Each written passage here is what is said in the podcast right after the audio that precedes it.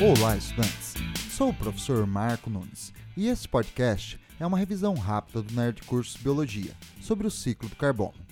Um dos elementos mais importantes na estrutura dos seres vivos é o carbono, presente nos carboidratos, lipídios, proteínas e ácidos nucleicos. O carbono está na atmosfera, principalmente na forma de gás dióxido de carbono, e é aproveitado pelos organismos produtores autotróficos fotossintetizantes, como cianobactérias, algas e vegetais. Eles utilizam o dióxido de carbono para a produção de glicose e outros compostos orgânicos dela derivados. Os produtores utilizam a glicose no processo de respiração celular, devolvendo dióxido de carbono para a atmosfera. Porém, parte da glicose permanece estocada e pode ser transferida nas cadeias alimentares para os consumidores e utilizados na respiração celular, devolvendo dióxido de carbono para a atmosfera.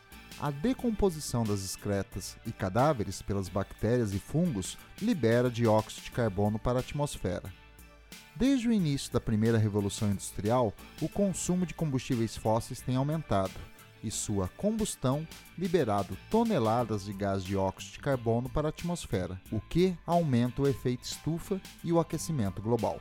Parte do dióxido de carbono atmosférico se difunde para os oceanos, contribuindo para sua acidificação, impactando animais de esqueleto calcário, como corais e moluscos.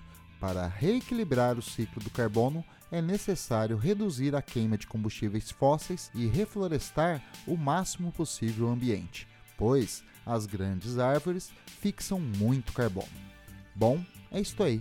Continue firme nas revisões do Nerd Curso Biologia e bom estudo!